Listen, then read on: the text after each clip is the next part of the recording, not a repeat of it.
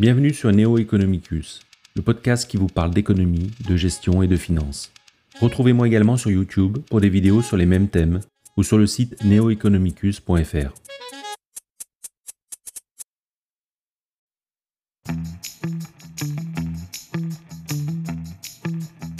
Que vous soyez un investisseur professionnel ou un boursicoteur lambda, vous avez très certainement lu ou entendu à plusieurs reprises quelques proverbes boursiers en vous demandant ce qu'ils voulaient bien dire et si vous pouviez en tirer un quelconque bénéfice en tant qu'investisseur.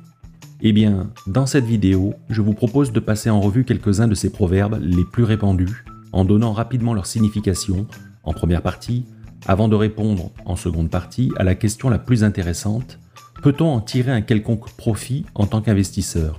Alors restez bien jusqu'à la fin de la vidéo, vous pourriez bien être surpris. Numéro 1.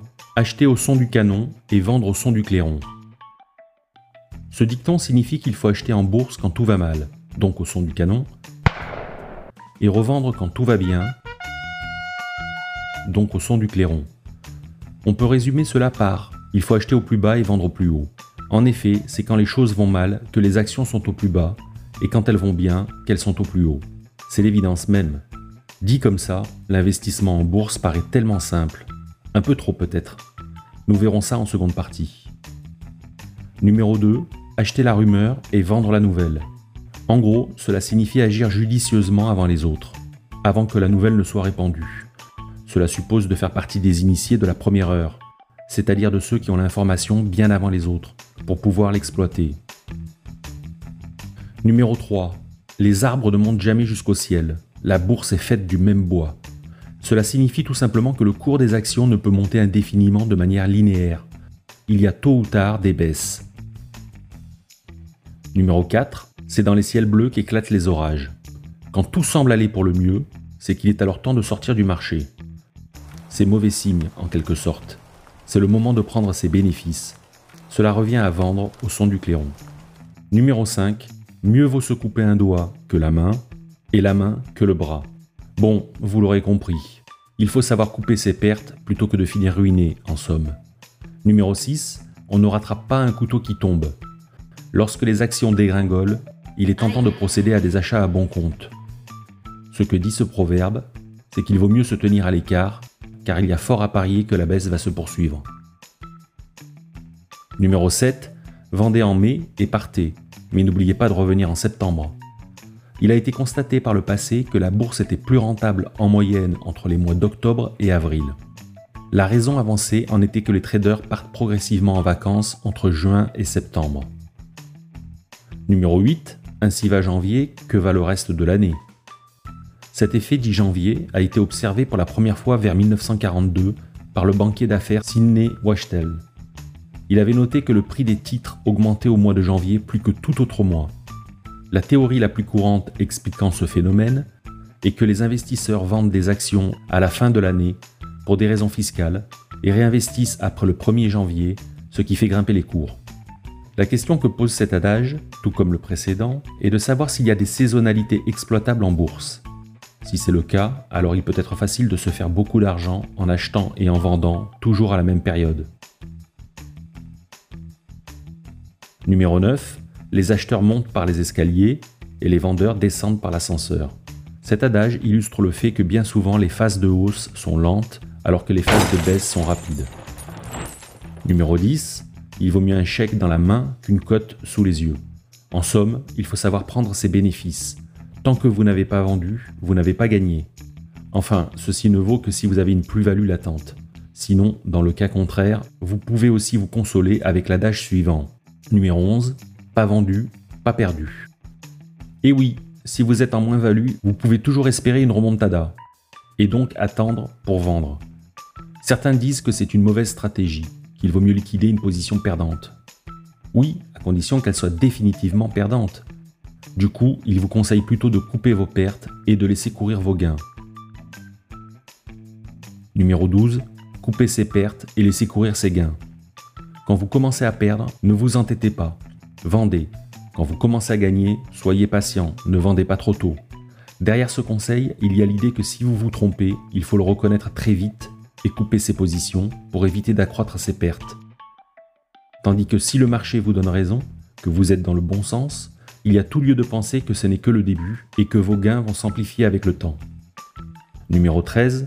La bourse est l'endroit idéal pour s'enrichir lentement ou s'appauvrir rapidement. Essayer de s'enrichir en bourse rapidement nécessite de prendre plus de risques que, tôt ou tard, vous finissez par payer. Cet adage nous dit donc qu'il vaut mieux être patient et mesuré plutôt que téméraire et imprudent. Numéro 14. La tendance est votre ami. Si vous détectez une tendance, alors suivez-la. Il y a fort à parier qu'elle va durer. C'est l'idée qui se cache derrière cette maxime. Numéro 15. Le cash est roi. Lorsque les actions dégringolent, vous pouvez les acheter à bon compte. Encore faut-il avoir des réserves de liquidité. C'est tout le sens de cette expression. Celui qui a du cash peut s'offrir des actions à prix bradé ou profiter d'opportunités d'investissement. Tous ces proverbes, qui sont des mises en garde ou des conseils, ont-ils un intérêt pour l'investisseur? Est-ce que les connaître donne un avantage particulier à qui veut investir en bourse? Peut-on les exploiter et comment?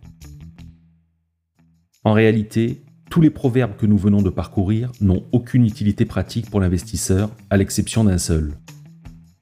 Tous ces proverbes qui peuvent paraître de bon sens souffrent du même défaut. Vous ne connaissez pas le moment précis où vous devez entrer ou sortir du marché. Le problème, c'est le timing. Par conséquent, ces proverbes ne sont d'aucune utilité pour l'investisseur. En supposant qu'il soit possible de savoir quel est le meilleur moment pour acheter et pour vendre, aucun de ces proverbes ne vous donne de méthode pour déterminer ce moment.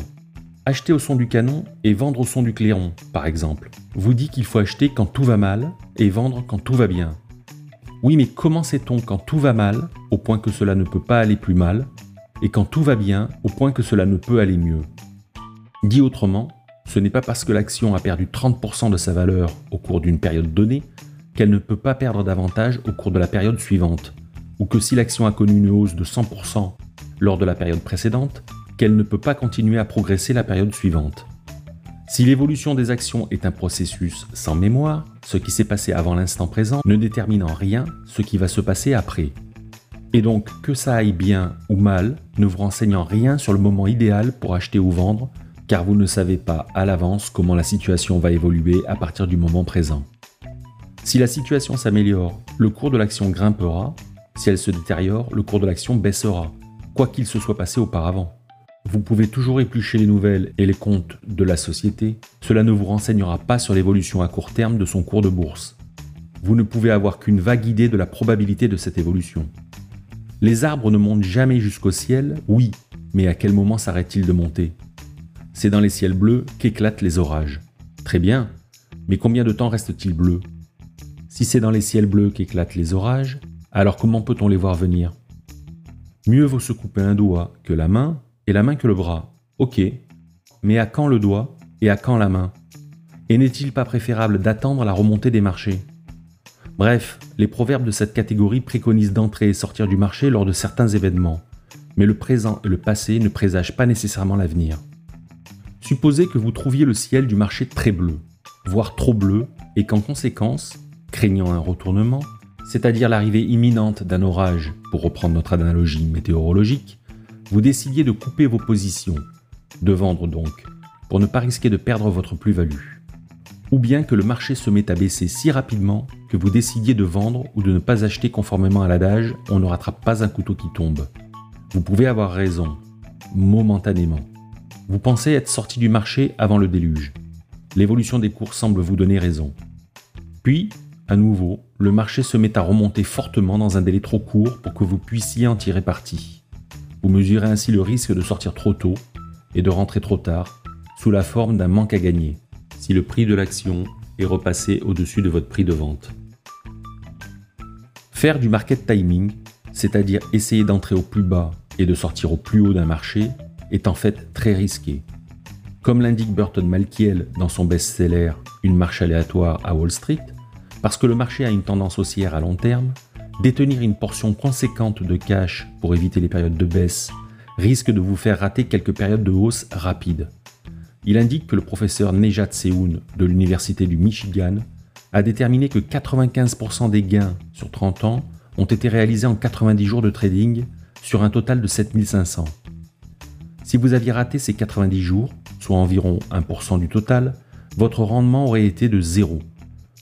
Sur une période plus longue, Laszlo Birini, dans son livre Master Trader, a calculé qu'un dollar investi sur l'indice Dow Jones en 1900 aurait atteint la valeur de 290 dollars en 2013. Si vous aviez raté les 5 meilleures hausses journalières de chaque année, juste les 5 meilleures, votre dollar aurait valu moins d'un centime en 2013. Détenir trop de cash dans le but d'attendre les meilleurs niveaux d'entrée en bourse a donc un coût d'opportunité qui s'accroît avec le temps. Finalement, pour faire écho à ce qui précède, on peut conclure qu'en fait, la bourse est l'endroit idéal pour s'enrichir lentement ou s'appauvrir rapidement.